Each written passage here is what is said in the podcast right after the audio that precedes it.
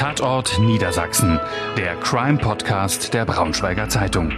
Alles rund um spannende Kriminalfälle in der Region. Wir blicken gemeinsam mit unseren Redakteuren auf die Hintergründe der spektakulärsten Verbrechen zwischen Harz und Heide. Liebe Zuhörerinnen und Zuhörer der Braunschweiger Zeitung, willkommen zu einer neuen Episode unseres beliebten Crime Podcasts. Heute mit Hendrik Rasehorn, dem Polizei- und Gerichtsreporter der Wolfsburger Nachrichten. Mein Name ist Dirk Breivogel. Willkommen, Hendrik. Guten Tag. Normalerweise besprechen wir alte Kriminalfälle. Heute sind wir nahezu aktuell. Der Fall spielte im Dezember 2020. Es geht um einen versuchten Mord im Kreis Peine.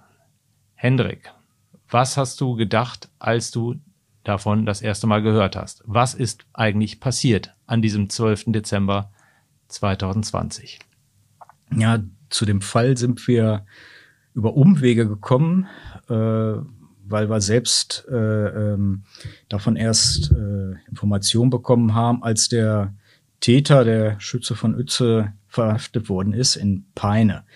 Das heißt, von der Tat selbst, weil Uetze auch nicht zu unserem Verbreitungsgebiet gehört, waren wir gar nicht so richtig nah dran. Und erst auch durch die Berichterstattung auch von anderen Medien hat sich für uns erschlossen, dass auch sehr viel Verbindung bei diesem Fall gibt nach Peine und auch nach Wolfsburg und dass der Täter sogar Wolfsburger ist. Ich lese jetzt mal eine Pressemitteilung der Polizeidirektion Hannover von dieser Nacht vor. Mhm. Die ist, finde ich, sehr nüchtern gefasst. Ähm, danach würde ich dich mal noch ein bisschen näher zu dem Täterumfeld befragen wollen. Am Sonntagmorgen, 13.12.20, war es in einer Wohnung in Uetze im Kreis Peine zu einem versuchten Tötungsdelikt gekommen. Ein 41 Jahre alter Mann hatte eine 45-Jährige mit einer Schusswaffe verletzt und war geflüchtet. Die Polizei hat den gesuchten Mann in Peine angetroffen und festgenommen. Er wird nun zeitnah dem Haftrichter vorgeführt. Heute wissen wir einiges über den Fall. Du warst äh, im Prozess. Du mhm. hast an allen Gerichtstagen? An allen Gerichtstagen. Ähm, du kennst auch die Hintergründe und es gibt auch ein Urteil. Was hast du gedacht, als du das zum ersten Mal hörtest? Was wissen wir über diesen 41-jährigen Mann? Ja, das ist ja mal ganz interessant, äh, dass in so einer Gerichtsverhandlung über einen Täter natürlich dann viel mehr bekannt wird, als vorher bekannt gegeben wird, weil man natürlich auch viel über sein Umfeld erfährt, äh, was in die Tat hineinspielt, aber auch natürlich auch zur Persönlichkeit des Täters. Und ähm, ganz interessant war bei dem Fall am vorletzten Prozesstag beispielsweise ist rausgekommen, dass es da schon in seiner Vergangenheit eine, eine, äh, eine Straftat gab, die so ein bisschen eigentlich, äh, wenn man jetzt sich das, diesen Fall jetzt äh, betrachtet, so ein bisschen irgendwo, äh, gehört das irgendwo zusammen. Und zwar ähm, er hat Fußball gespielt und äh, hat sich äh, zurückgesetzt gefühlt in seiner Fußballmannschaft. Äh, das Ganze war 2004, also äh, liegt lange zurück. Äh, er hat sich zurückgesetzt gefühlt. Er, sein, sein bester Freund äh, hat er den Eindruck gehabt, dass der öfters eingesetzt wird als er. Und er müsste immer auf der Bank sitzen. Ungerechtigterweise so. Und dann irgendwann ist er nachts losgezogen, hat den Golf seines Freundes aufgebrochen und hat einen Kanister Benzin darin ausgeschüttet und den Golf angezündet. So. Und äh, stand auch deswegen, also es kam ziemlich schnell raus, dass er das war, stand auch deshalb vor Gericht. Und ähm, unsere Zeitung hat damals auch schon über diesen Fall berichtet. Wie hat sie das gemacht? Die Schlagzeile lautete, verärgerter Fußballer rächt sich mit Feuer, vorsätzliche Brandstiftung, Amtsgericht verurteilt 25-Jährigen zu Bewährungsstrafe. Okay, ja. Und ähm, der damalige Berichterstatter von unserer Zeitung ähm, hat aus der Urteilsbegründung einen interessanten Satz mitgeschrieben, den ich finde, dass der eigentlich ganz gut passt, äh, um die Tat aus Uetze äh, auch zu beschreiben. Und zwar hieß es darin, anzuerkennen sei die Geständigkeit, zu der sich der türkischstämmische Angeklagte offenbar erst kurz vor der Verhandlung auf Zureden seines Anwalts durchgerungen hatte, Schließlich gehöre er einem Kulturkreis an, in dem es aufgrund fragwürdiger Ehrbegriffe für manche unüblich sei, selbst Taten einzugestehen, die offen zutage getreten sind. Und das Motiv sei eben nicht heldenhaft. Und so ein bisschen spielt das, wie gesagt, in diesen Fall, in diesen versuchten Mord auch mit rein, weil eigentlich hat er nie eingeräumt, sage ich mal, dass er der, der Täter war, ist alles irgendwie aus Versehen passiert. Aber da kommen wir jetzt ja zu. Wollen wir, genau, wollen wir ein bisschen chronologisch vorgehen? Mhm. Also, ähm, was wissen wir über den Tatabend? Vielleicht noch ein Satz davor, sage ja. ich mal, weil äh, das muss man wissen, um das Ganze einzuordnen. Hintergrund dieses ganzen Streits ist eine, eine Streit oder die Trennung von der Ehefrau. Ähm, die waren seit äh, 2009 verheiratet. In Peine haben sie sich kennengelernt und haben dann ziemlich lange versucht, äh, Kinder zu bekommen. Das hat nie so richtig hingehauen. Ein Junge wurde geboren, der ist dann aber äh, wenige Wochen nach der Geburt äh, traurigerweise dann verstorben. Und dann irgendwann haben sie es aber dann doch hingekriegt, eine Tochter in die Welt zu setzen. Und irgendwann in dieser Zeit hat sich da eine, eine Drogensucht bei dem entwickelt. Und über diese Drogensucht dann hinaus haben sich dann Geldprobleme entwickelt und äh, dann hat der Mann seinen Führerschein verloren, äh, hat bei VW in Wolfsburg gearbeitet, konnte nicht mehr aus Peine nach Wolfsburg fahren mit dem Auto und dann hat die Familie entschieden, dass sie nach Wolfsburg umzieht. Und irgendwann in dieser Zeit ist diese Ehe immer mehr den Bach halt runtergegangen. Gab es in diesem Zeitraum auch andere Zwischenfälle schon, die Polizei bekannt wurden? Genau, ja, da gab es äh, äh, mehrere Vorfälle, äh, Gewalttätigkeiten. Man könnte sagen, also immer wenn er berauscht war und Geldprobleme hatte, weil er sich Drogen oder Alkohol kaufen wollte, dann hat es da immer geknallt in der Familie. Ähm, die Frau hat ihn beschrieben, sag ich mal, wenn er nüchtern ist, liebenswerter Mensch, äh, aber er zeigt sein zweites Gesicht, wenn er halt äh, berauscht ist. Ähm, es gab dann sozusagen auch eine Situation, dass der äh, Angeklagte dann ähm, in der Wohnung äh, die Frau aufgefordert hat, ihm Geld zu geben und er hat gedroht, andernfalls äh, würde er die gemeinsame Tochter in der Badewanne ertränken. Und äh, die Frau hat sich dann äh, auf den Boden geworfen, hat ihm die Schuhe geküsst und hat gebeten, nein, nein, mach das nicht. Und äh, also es zeigt so ein bisschen, diese, diese Szene allein zeigt, äh, das war am Ende keine normale Ehe mehr. Ne? So, also wenn ein Vater droht, irgendwie äh, das eigene Kind, das Wunschkind, ja, mhm. muss man ja auch sagen, in der Badewanne zu ertrinken. Ob er es tatsächlich gemacht hätte, davon ab, aber mhm. ähm, die Reaktion der Frau zeigt ja eindeutig, dass sie das schon ernst genommen hat. Ne? Wissen wir denn noch was ähm, zu der Ehe? Also wissen wir, ist die Ehe so eine Liebesehe gewesen zu Beginn? War sie irgendwie arrangiert? Man hört ja auch in gewissen Kreisen, ist das manchmal auch üblich. Mhm. Wissen wir da was über den Prozess mhm. beispielsweise? Ähm, die beiden sind, äh, gehören der jesidischen Glaubensgemeinschaft an. Ähm, Jesiden, das sagt jetzt vielleicht nicht jedem was, aber wenn man sich so zurückerinnert, 2014 äh, in Syrien, ähm, gab es die, äh, hat der IS äh, versucht, diese Glaubensgemeinschaft, äh, die, die Männer zu töten und die Frauen zu versklaven. Da sind, ist diese Glaubensgemeinschaft, die eigentlich nicht sehr groß ist, relativ bekannt geworden. Und äh, die größte, äh, wie sagt man, Diaspora äh, außerhalb äh, ihrem Kerngebiet, also es sind ethnische Kurden. Und die größte Diaspora außer, außerhalb ihres Kerngebiets ist in Deutschland. Mhm. Und ähm, das ist eine schon eine sehr äh, kleine Glaubensgemeinschaft, aber sehr verschworen. Die dürfen nur untereinander heiraten. Ganz enger Zusammenhalt in dieser Familie. Was man auch daran erkennt, dass die Familienangehörigen von dem Angeklagten bei jedem Prozesstag dabei waren. Ne? Also ich erlebe das oft bei Mordprozessen, dass die Angehörigen mit dem Täter eigentlich dann oder mit dem Angeklagten dann brechen, nichts mhm. mehr mit dem zu tun haben wollen oder sich auch nicht diesem Prozess aussetzen wollen. Aber die waren wirklich jeden Tag da, saßen hinten, ganz ruhig zugehört. Also da merkt man schon, hoher Zusammenhalt. Und bei dieser Ehe war es so, der Angeklagte äh, hat sich, ja, wollte die Frau heiraten. Das geht aber nicht so einfach oder ging damals nicht so einfach, äh, weil der Vater anscheinend, äh, der Vater von der Frau nicht dafür war. Und es gab dann, oder es gibt in dieser Glaubensgemeinschaft den Brauch der Brautentführung. Und äh, dann wurde die Frau ja entführt, wurde dann mit zum Familie des Angeklagten mitgenommen und ja, am Ende mussten die sich dann irgendwie untereinander halt einigen und äh, dann ist halt äh, Geld geflossen. Ne? Das ist vielleicht für unser Verständnis äh, vielleicht irgendwie so ein bisschen schwierig zu erfassen, aber das ist bei denen eine, eine Tradition, ne?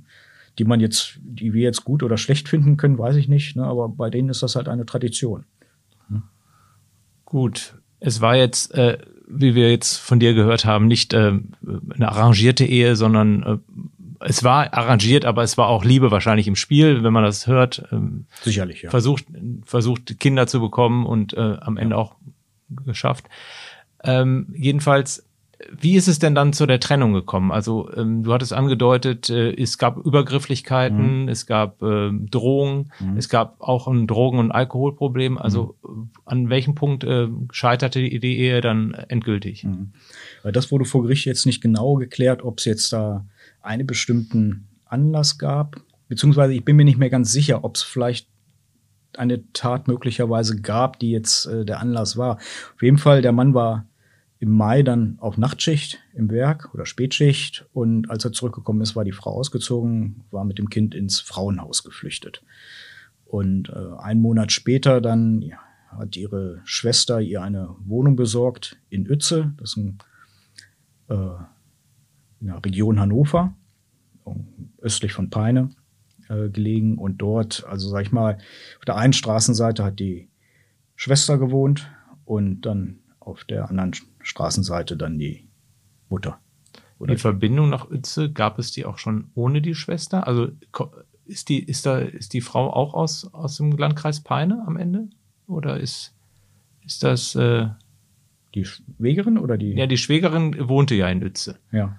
Aber ähm, gab es sozusagen der Mann, der, der Täter ist ja ein äh, Ja. ursprünglicher Peiner oder ein aus dem Kreis Peine. Ja. Nee, Verbindung nach Uetze, Verbindung. außer dass halt die, die, die, wie man es jetzt, also entweder aus Sicht der, der Frau halt die, die Schwester, Ja. aus Sicht des Mannes die Schwägerin, Die Schwägerin. Äh, aus, außer dass die halt da wohnte, gab es keine Verbindung.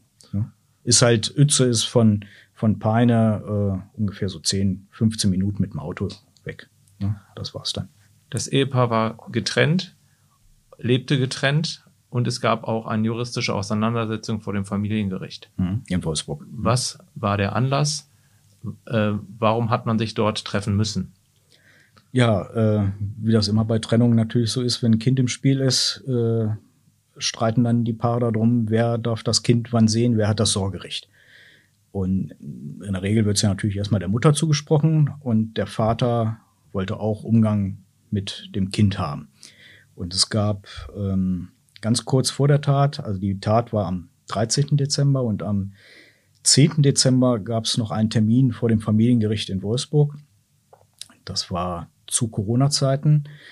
Durfte äh, nicht alle rein, die ganzen Familienmitglieder, die mit ins Familiengericht wollten, aber ähm, es gab da auch schon vorher beim Gericht auch die Info, äh, dass man da so ein bisschen aufpassen muss, ob es möglicherweise da zu Gewalttätigkeiten kommen könnte. Kam es aber nicht, war alles ruhig. Ähm, die haben sich dann vor dem Familiengericht getroffen. Sie wollten halt da eine Lösung herbeiführen, wann das Kind äh, gesehen werden darf. Es gibt dann unterschiedliche Darstellungen, wie diese Verhandlung dann vor dem Familiengericht ausgegangen ist. Unterm Strich ist es so gelaufen, es gab keine Einigung.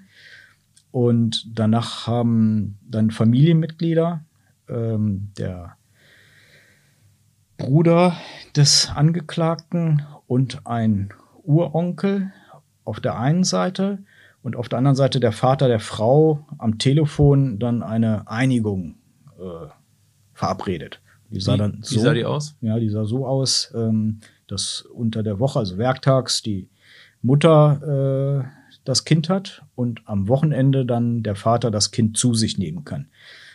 Ähm, da spielt jetzt auch schon ein bisschen wieder dieser jesidische Hintergrund, dieser spielt da gewissermaßen eine Rolle, inwiefern, äh, insofern, dass ähm, das Wort der Älteren, der älteren Männer eigentlich dort Gesetz ist. Zumindest bei den Älteren. Aber die Frau hat das nicht akzeptiert. Sie hat gesagt, nee, ich habe das Sorgerecht. Und daraus ergab sich dann alles, was dann danach gekommen ist. Ich habe in deiner Berichterstattung allerdings auch gelesen, schon vorher muss sie sich an Vereinbarungen nicht gehalten haben. Wie kann das sein, wenn jetzt zwei Tage vor dieser Tat diese Entscheidung war? Wie kann das sozusagen, wie kann die Kürze bis zu der Tat hm. ähm, relevant geworden sein in dieser Frage des Familienrechtsstreits? Im Familienrechtsstreit, da, da ging es jetzt nicht drum, sondern es ging darum, äh, um diese Verabredung mhm. eben, die da getroffen wurde. So, und die Frau hat sich nicht dran gehalten. Also es gab schon am nächsten Tag dann, am 12., nein, das war dann der übernächste mhm. Tag, da äh, hatte die Oma äh, Geburtstag, also die Mutter des Angeklagten. Okay. Und da ging es eigentlich darum, der Angeklagte ist davon ausgegangen, er darf jetzt seine Tochter sehen mhm. und die Frau wollte nicht und irgendwie hat man sich dann dann noch geeinigt, dass zumindest die Tochter noch ein paar Stunden dort mit hin darf, nach Peine, wo die Oma wohnt. Mhm. Ähm, das war aber alles nicht im Sinne des, äh, des Angeklagten. Und dann ähm, wissen wir, er ist nach, nachts nach Uetze gefahren. Na, erstmal war er, also er hat sich, es äh, war bei der Oma, äh, bei der Mutter in Stederdorf, hat sich dort betrunken, hat Kokain, bei seiner Mutter. Bei seiner Mutter, genau. Hat, äh, hat sich betrunken, hat äh, Drogen genommen. Angeblich, das konnte auch nicht im Prozess hundertprozentig geklärt werden, gab es dann abends oder nachts einen Anruf. Frauenstimme meldete sich bei ihm und sagte, du wirst deine Tochter nie wiedersehen. Und in dieser Situation, ja, dann ging er in den Garten und buddelte eine alte Pistole aus, die er dort hatte. Und da ist auch wieder ganz interessant, weil diese Pistole auch wieder so eine Verbindung nach Wolfsburg hat. Ähm, Welche? Ja, das kam auch so ganz am Ende des, des, äh, des Prozesses raus. Der Bruder von ihm war seinerzeit Besucher in einer Großraumdisco in Wolfsburg. Und dort gab es auf der Tanzfläche Streit. Und er wurde eigentlich nur dorthin gerufen äh, von einer Zeugin, weil er den Streit schlichten sollte. Und er kam dann da bei der Disco an und einer, der da beim Streit beteiligt war, dachte, äh, der will ihm jetzt ans Leder gehen und hat diesem Bruder dann einen Stein ins Gesicht gehauen. Damit ging's los, also hat ihm das Gesicht zerdeppert und zusammengetreten, also eine ganz üble Sache gewesen. Mhm. Und in dem Zusammenhang gab es dann auch Gerichtsprozesse und ähm, wie dann der Bruder auch im Landgericht in Hildesheim dann später dann nochmal über diesen Fall erzählt hat, auch Drohungen, äh, Blutrache wurde angedroht, äh, nicht nur ihm, sondern auch dem seinem Bruder, also ja. dem Angeklagten. Und angeblich, um sich zu verteidigen, wurde diese Waffe angeschafft. Ein Modell über 100 Jahre alt, so eine kleine Faustfeuerwaffe, aber halt trotzdem gefährlich. Und die hatte der Angeklagte im Garten verbuddelt. Und in der Nacht hat er sie dann rausgeholt aus dem Versteck. War es denn, es war vielleicht nicht wirklich äh, entscheidend für, für das Gerichtsurteil, aber ist, ähm, hat man ihm diese Geschichte geglaubt? Oder ist das irgendwie rausgekommen? Hat der Richter mal sich dazu eingelassen, zu dieser verbuddelten Waffe? Naja, also die Waffe ist bis heute nicht entdeckt worden und der Angeklagte hat auch nicht gesagt, wo es abgeblieben ist. Ähm, jetzt muss man zu seinen Gunsten annehmen, dass die Geschichte so gestimmt hat. Ähm, Ob es tatsächlich auch so ein Modell war, das konnten dann Waffenexperten des BKA äh, dann rausfinden. Man weiß es nicht, aber es ist irgendwoher muss halt diese Waffe gekommen sein und da sich keine andere Geschichte halt anbietet, müssen wir jetzt mal davon ausgehen, dass es so war, wie der Angeklagte gesagt hat. Auch wenn er manches in seiner Aussage gesagt hat, was ich ihm nicht äh, glaube. Also ich verstehe die richtig. Einige Aussagen des Angeklagten musstest du sozusagen auch für dich hinterfragen, obwohl du jetzt am Ende kein, keine Antwort aus dem Gericht bekommen hast. Was waren das noch für äh, fragwürdige Punkte? Ja, also ganz entscheidend auch in dieser Verhandlung war beispielsweise die Frage, was hat er mit der Waffe die ganze Zeit gemacht? Er behauptet, äh, und das ist auch Teil seiner Verteidigungsstrategie gewesen, er hätte die Waffe zu Übungszwecken aus dem Versteck mal geholt und hätte im Peine im Wald äh, damit geschossen und hätte das Magazin leer geschossen, ähm, seiner Meinung nach leer geschossen und er hätte dann äh, die Waffe dann wieder verbuddelt. Und als er dann äh, später geschossen hätte, äh, hätte er nicht geahnt, dass da noch eine Kugel drin ist. Äh, Glaube ich ihm nicht. Okay. Für dich war jetzt klar, äh, was an dem Tatabend bis zur Tat passierte. Also der Mann war in Stederdorf, war angetrunken, buddelte die Waffe aus und was macht er dann? Dann hat er sich ein Taxi gerufen.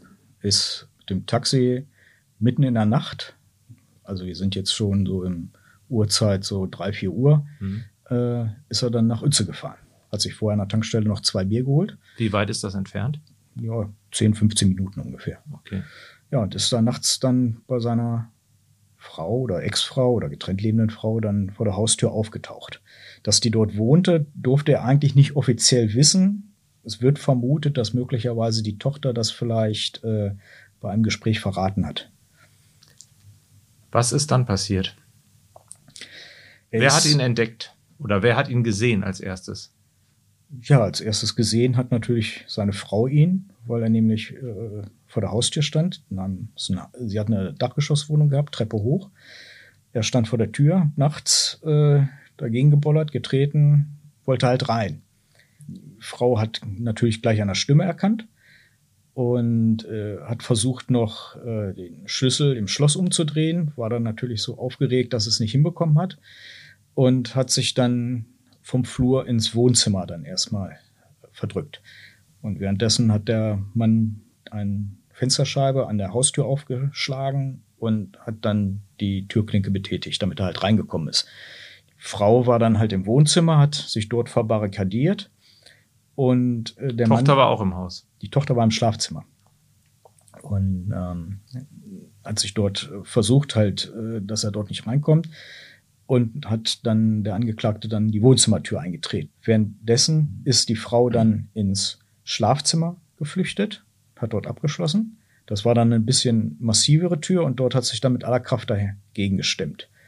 Und in dem Schlafzimmer, wie gesagt, war halt auch die Tochter und der Mann vor der Tür. Jetzt weiß man nicht genau, hat er da schon die Waffe im Anschlag gehabt oder nicht. Was wir wissen ist, er hat sie auf jeden Fall dabei gehabt.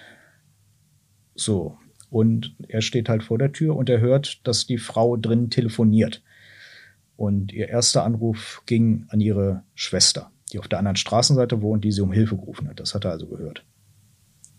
Was ist dann passiert? Ist die Schwester rübergekommen oder? Mhm. Die ist natürlich wach geworden. Die hat gleich die Situation äh, natürlich erfasst, ist im Pyjama halt rübergelaufen.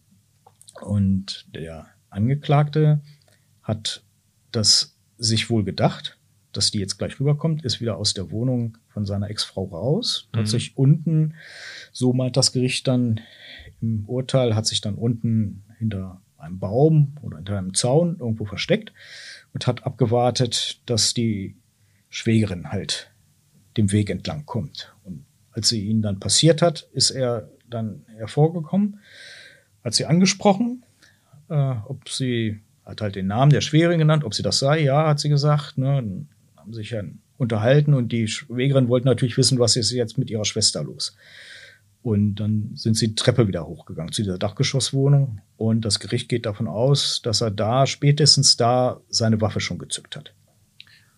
Und das Opfer war in dem Fall ja die Schwägerin. Die Schwägerin, genau. Also sie sind in die Wohnung gegangen und äh, die Frage ist ja, was ist da jetzt genau passiert? Mhm. Und das weiß man deshalb, so genau, weil die Frau, die im Schlafzimmer war, parallel mit dem Notruf der Polizei telefoniert hat. Es gibt eine Aufzeichnung davon.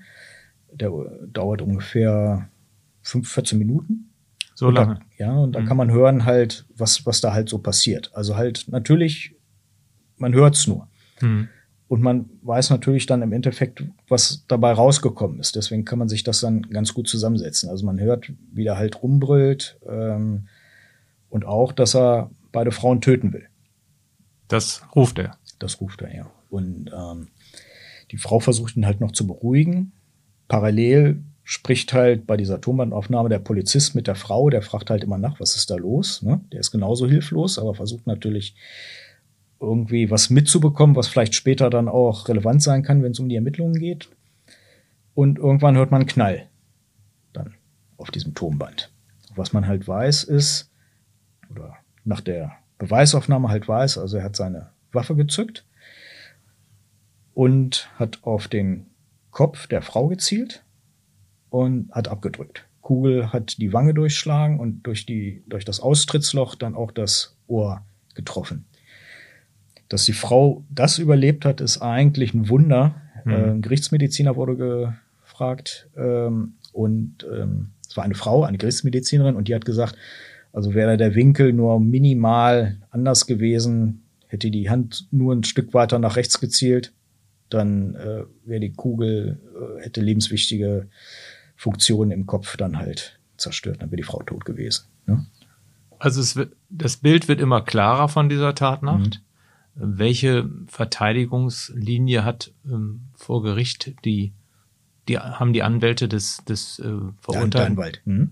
ja. der Anwälte ähm, gefahren? Also äh, ja. wie kam man, wie wollte man daraus, daraus kommen aus dieser Situation? Ja, also wie will man so eine Tat erklären? Ja. Ähm, der Anwalt, also der Angeklagte selbst hat im Prozess geschwiegen, größtenteils, hat nur so zu, also zu Sachen, die nicht tatrelevant sind, da hat er Aussagen zu gemacht, aber bei, was da genau geschieden ist, da hat dann immer der Anwalt dann dazu was erklärt. Und ähm, die Verteidigungsstrategie lautete, dass eben diese alte Waffe, dass er meinte, die wäre halt leergeschossen gewesen. Und er hätte diese Waffe nur nach Uetze mitgenommen, weil er Angst hatte, dass Angehörige von der Frau dort anwesend sein könnten oder hinkommen könnten und dann würde es für ihn schlecht ausgehen und dann wollte er die damit einschüchtern.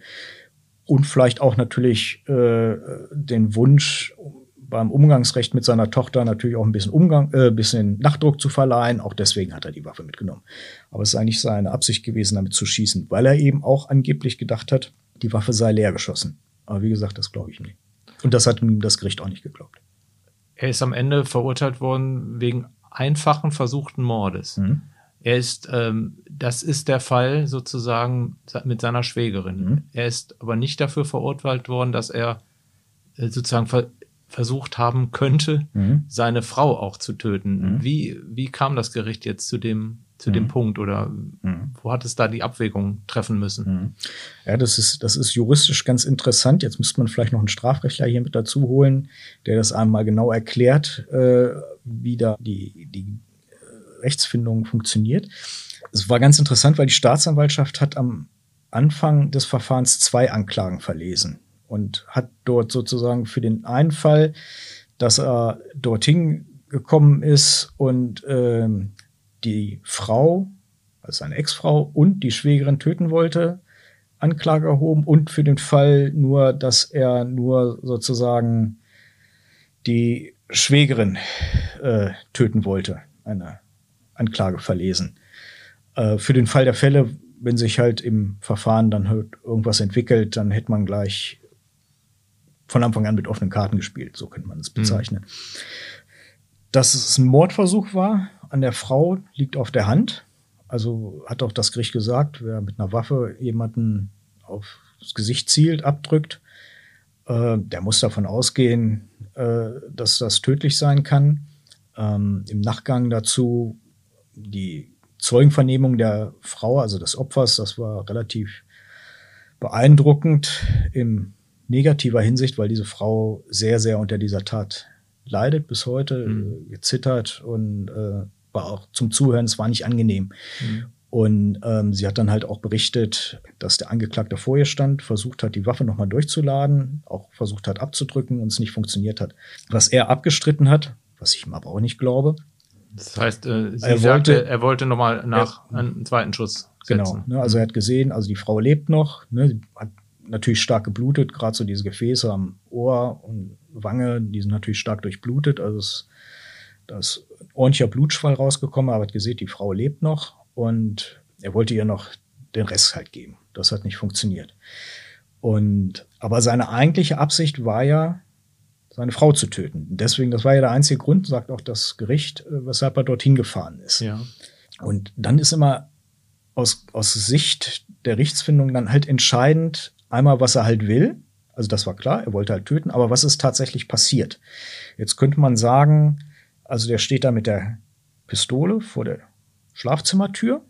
Da ist die Frau, die ihm körperlich auch unterlegen ist, und dieser, dieses Schlafzimmer ist sozusagen der letzte Schutzraum. Ja.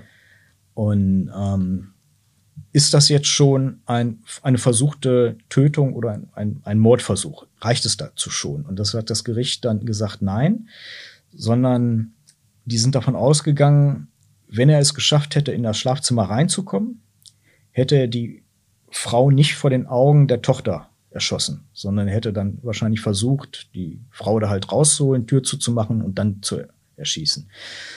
Und ähm, das Gericht hat äh, das so erklärt, das eine ist halt äh, der böse Wille, den man hat, ja, den Entschluss zu töten, ist dann aber was anderes.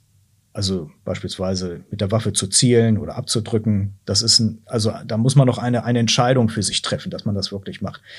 Also es war nah dran, mhm. es war sehr nah dran, aber es war dann weder eine versuchte Tötung noch ein versuchter Mord. Nach den Schüssen, wo, wo ist der Täter dann hingegangen?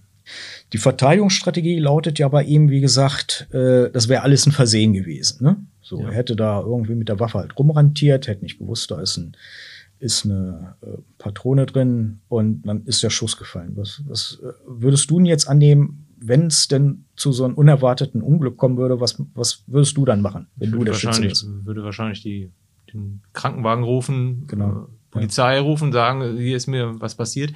Du würdest, du würdest alles tun, um diese versuchen, um diese Frau zu retten. Ne? Zumal, ja. ne? also wenn es dir unabsichtlich passiert ist. Er stand noch da.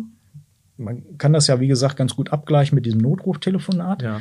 Ungefähr anderthalb Minuten, bisschen über anderthalb Minuten. Ähm, es gibt auf diesem Tonband auch noch ein Lachen. Das wurde nicht ganz, man konnte es nicht identifizieren, wie dieses, dieses Lachen nun zu deuten ist. Ist es jetzt so ein hämisches Lachen? Ist es so ein verzweifeltes Lachen? Spiel spricht viel dafür, dass es ein hämisches Lachen war. Das würde natürlich auch zu dieser Tat passen. Das Gericht hat dazu jetzt keine Feststellung getroffen. Was er halt gemacht hat, ist, er hat sich das nur angeguckt, wie die Frau halt auf, dem, auf der Couch liegt, wie sie blutet. Schmerzen muss die natürlich gehabt haben, geschockt gewesen sein, muss ihn angeguckt haben, natürlich auch mit panischer Angst, ob der nochmal schießt und dann ist er gegangen. Er ist also gegangen. Der Versuch, nochmal in das Schlafzimmer zu kommen, das wissen wir, ist nicht nochmal erfolgt. Er hat wohl noch einmal versucht, gegen die Tür zu treten, hat gemerkt, da kommt er nicht gegen. Die Frau hat sich mit aller Kraft da drin halt gegengelehnt. Ja. Und das hat nicht funktioniert, ja, dann ist er gegangen. So. Ist er weg. Kurz vor Eintreffen der Polizei. Also das wollte ich gerade fragen. Also mhm. wenn du sagst, eine Viertelstunde Tonbandaufnahme ja. mit der Polizei, dann muss ja auch schon ja. was äh, sozusagen von der Polizei gemacht worden sein in dieser Zwischenzeit. Ja, naja, klar. Also die Streifenwagen da sprechen natürlich von der Nacht. Ne? Mhm. Uetze ist jetzt auch nicht der Nabel der Welt. Das heißt, dort ist dann keine äh, Streife, die dann nachts äh, äh, ihre, ihre Runden dreht. Das heißt, die müssen erst rangeführt werden. Die sind natürlich mit Blaulicht und mit Vollgas dorthin gefahren, aber die brauchten halt ihre Zeit einfach. Und dann, wo haben Sie ihn erwischt? Man vermutet, dass er oder man weiß, dass er noch mit seinem Bruder telefoniert hat, dass er versucht hat, den ranzuholen, dass der ihn aus Uetze an, äh, abholt. Der ist wohl da auch hingefahren. Also sein einer Bruder hat ja mehrere. Die haben sich aber nicht getroffen und dann ist er nach Hannover gekommen. Ähm, man weiß jetzt nicht genau wie. Man vermutet, dass er dort, äh, also man weiß, dass er in Hannover war, weil dort äh, sich das Handy eingeloggt hat. Er hat sich wahrscheinlich dort Drogen gekauft, geht man davon aus. Und dann ist er mit dem Zug zurück nach Peine. Und in der Nähe der Wohnung seiner Mutter wurde er dann am Morgen dann festgenommen. Mhm. Die Verteidigung oder immer wieder war ja auch das Thema Drogen- und Alkoholsucht bei dem, bei dem Täter. Mhm. Hat das sich irgendwie auf das Urteil mildernd ausgewirkt? Ja, ist ja in der, ist ja in der Regel so. Hm. Ist ja auch tatsächlich, hat ja auch die Frau gesagt, ganz in ihrer Aussage, also wenn der nüchtern ist, lieben, liebenswerter Mensch. Wenn er berauscht ist, ist er halt ein ganz anderer. Und das ist natürlich dann bei der Bewertung seiner Tat ganz entscheidend. Ähm, also der wusste natürlich schon, dass das, was er da macht, Unrecht ist. Das ist dann die Einsichtsfähigkeit in eine Tat. Also er ist jetzt nicht verrückt gewesen. Hat er sich entschuldigt sowas. am Ende des Prozesses? Oder hat er sich äh, nee. überhaupt nicht geäußert? Dahingehend? Naja, er ist ja wie gesagt der Auffassung gewesen, die sein Anwalt dann vorgetragen hat, es wäre alles ein Versehen gewesen, aber. Man kann sich ja trotzdem entschuldigen dafür, dass was genau, passiert ist. Genau. Ähm, das habe ich eigentlich auch, sag ich mal, also wenn, wenn man ernst, wenn man es mit dieser Verteidigungsstrategie halt ernst meint, ne, wenn man es ernst und aufrichtig meint, dass das ein Versehen gewesen ist, ne, dann hm.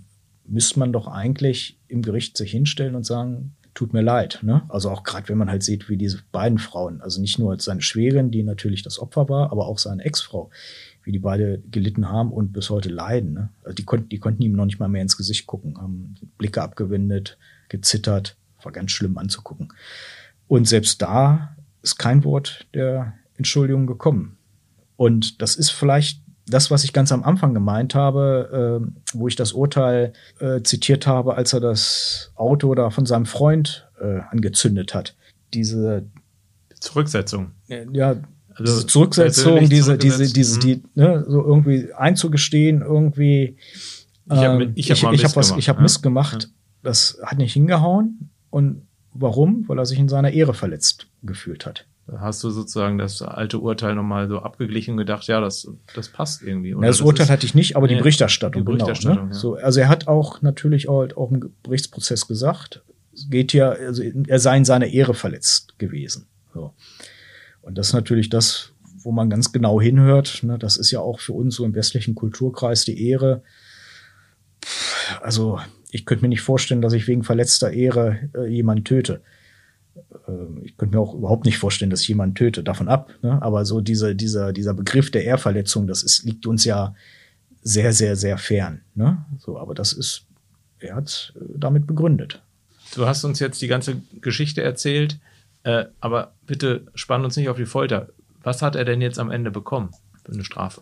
Am Ende hat er bekommen ähm, sieben Jahre wegen versuchten Mordes, wegen äh, gefährlicher Körperverletzung und wegen illegalen Waffenbesitzes.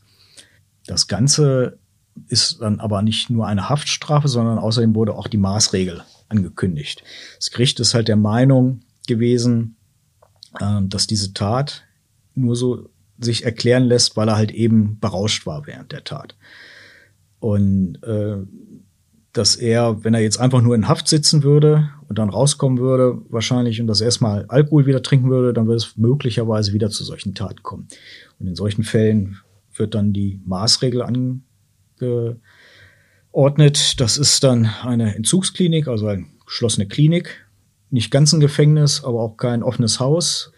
Und dort wird dann an dem Problem halt gearbeitet. Ne? Und weil das Gericht halt gesagt hat, also da muss, da muss halt was geschehen, ne? sonst sitzt er hier bald wieder dann vor Gericht. Also er wird jetzt ähm, einen Teil seiner Haft noch verbüßen. Er hat ja schon Untersuchungshaft abgesessen. Jetzt beginnt mhm. die reguläre Haft. Und dann schließt sich die Maßregel an. Ungefähr zwei Jahre, bisschen über zwei Jahre rechnet man so durchschnittlich, wird das dauern. Und ähm, rein rechnerisch wird dann gesagt, na ja, so, also er könnte ja, wenn, wenn alles super toll läuft und er sich gut verhält und die Therapie zum Erfolg führt und er auch ansonsten mustergültiger Gefangener ist, dann könnte er äh, zur Hälfte der, des verkündeten Strafmaßes, also nach dreieinhalb Jahren, könnte er dann wieder in Freiheit kommen. Könnte, heißt es aber nicht, dass es so kommt. Du hast immer wieder gesagt, ähm, ich nehme ihm da diese Argumentation nicht ab oder seine Aussagen nicht ab. Ist das für dich ein gerechtes Urteil? Gerecht ähm, schon. Ne? Ähm, also darunter hätte ich mich gewundert, wenn das Strafmaß äh, darunter gelegen hätte. Gibt sicherlich immer auch Argumente, dass man jetzt sagt, äh, man kann auch mehr verhängen. Ähm, ich fand, wie das Gericht das begründet hat, eigentlich sehr, sehr gut. Und äh, der Vorsitzende Richter hat sich auch sehr, sehr Mühe gegeben, dort alles auch zu erklären, auch die Gedankengänge der Kammer zu erklären. Es mag jetzt für den Außenstehenden so klingen, naja, sieben Jahre und so ein bisschen, er sitzt ein bisschen in Klinik. Er hatte ja dadurch, äh, dass er halt während der Tat halt berauscht war, äh, hat die Kammer dann schon einen Milderungsgrund halt angenommen. Ne, das heißt, dann gibt's nicht das volle Strafmaß, dann gibt's halt einen Abschlag und dann wäre die Höchststrafe irgendwo, hätte glaube ich bei elf Jahren oder so gelegen. Und von daher, sage ich mal, ist es schon eine spürbare Strafe. Mhm. Man muss auch immer sagen, natürlich, es hätte, es hätte noch viel mehr passieren können. Die Frau hätte halt tot sein können, sie hat es halt überlebt. Was war, war das Thema Opferschutz eigentlich auch eins in, in diesem Gericht? Ja, das Prozess? ist. Weil wir reden ja wieder nur über den Täter. Ist, so ist es, so ist es. Ja, in deutschen Gerichten stehen immer nur die Täter halt im Vordergrund. Ne? Das ist ein Unterschied zu amerikanischen Prozessen, wo dann auch die Opferperspektive dann sehr stark mitbedacht wird die, das Opfer und auch die Frau ließen sich durch Verteidiger als Nebenkläger im Prozess vertreten. Die können dann halt natürlich sozusagen auch, auch ein Strafmaß fordern und, und Fragen halt stellen, aber letztendlich äh, entscheidend ist, äh, sie sollen halt Gehör finden. Ne? So, aber letztendlich das deutsche Strafrecht nimmt halt den Angeklagten, den Täter und die Tat halt in, in Blickpunkt. Ja, Hendrik, also ich finde, du hast uns da einen, einen sehr guten Einblick in einen äh, spektakulären Fall geliefert. Ähm, nicht jede Ehe muss in Deutschland so enden. Gott Hoffentlich sei, nicht. Gott sei Dank. Hm. Und ähm, wir haben hier auch äh, wieder unterschiedliche Punkte gesehen, wo wir ja von einem westlichen Verständnis äh, der Ehe ausgehen, ähm, mit Blick auf äh, andere Kulturkreise, dass es da auch andere Vorgehensweisen oder andere ähm, Traditionen gibt. Ich fand das jetzt ein, ein sehr äh, eindrucksvolles äh, Dokument dafür, dass, äh, dass wir doch ähm, das weiter auch im Blick haben müssen und äh, darüber reden müssen und das auch nicht verschweigen können als Zeitung. Und ja, ich danke dir für diese Einschätzung, für diesen Fall. Vielen Dank für das Gespräch.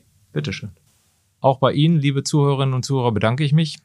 Wer sich für weitere spannende Kriminalfälle in Niedersachsen interessiert, dem lege ich unser Heft Tatort Niedersachsen ans Herz. Noch gibt es einige Exemplare in den Geschäftsstellen unserer Zeitung und im Internet. Ihnen eine schöne Zeit und bis zum nächsten Tatort Niedersachsen. Mehr Podcasts unserer Redaktion finden Sie unter braunschweiger-zeitung.de slash podcast.